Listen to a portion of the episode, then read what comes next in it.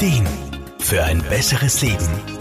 Der Wohlfühl- und Gesundheitsratgeber. Nein zu sagen, wenn man um diverse Gefälligkeiten gebeten wird, fällt manchen Menschen immer wieder mal schwer. Das sind aber auch meistens die Menschen, die sehr oft und gerne um diverse Gefälligkeiten gebeten werden. Aber ständig für alle parat zu stehen, tut niemandem auf Dauer gut. Deshalb ist Nein sagen lernen auch immer wieder Thema in der Praxis von Lebens- und Sozialberaterin Irma Frumann. Ein klares Nein ist für manche wirklich nicht einfach auszusprechen, aus unterschiedlichen Gründen. Ob es das schlechte Gewissen ist, jemand zu enttäuschen, die Angst, einen Freund zu verlieren. Manche Menschen halten sich auch für egoistisch, wenn sie Bitten ablehnen. Da werden vorher die eigenen Bedürfnisse ignoriert. Es ist wichtig, sich klarzumachen, dass die Enttäuschung des anderen nichts mit einem selbst zu tun hat. Außerdem verliert man auch keinen wirklichen Freund, denn ein solcher würde ein Nein auch mal akzeptieren. Manche scheuen auch die Konsequenzen, die ein Nein ja eher mit sich bringt als ein Ja. Und das ist ja auch durchaus berechtigt.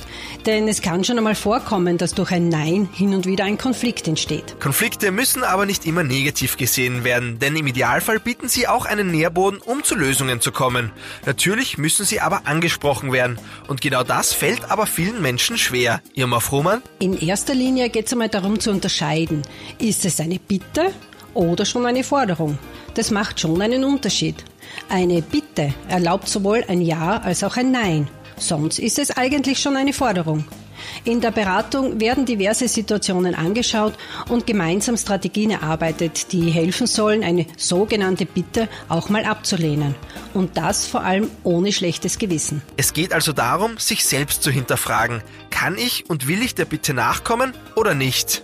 Wichtig ist, sich selbst bewusst zu sein, dass man kein schlechter Mensch ist, wenn man einmal eine Bitte ablehnt. Nein zu sagen heißt, auf sich selbst und auf seine Bedürfnisse zu achten und sich dementsprechend für so wichtig zu halten, um diesen auch nachzukommen.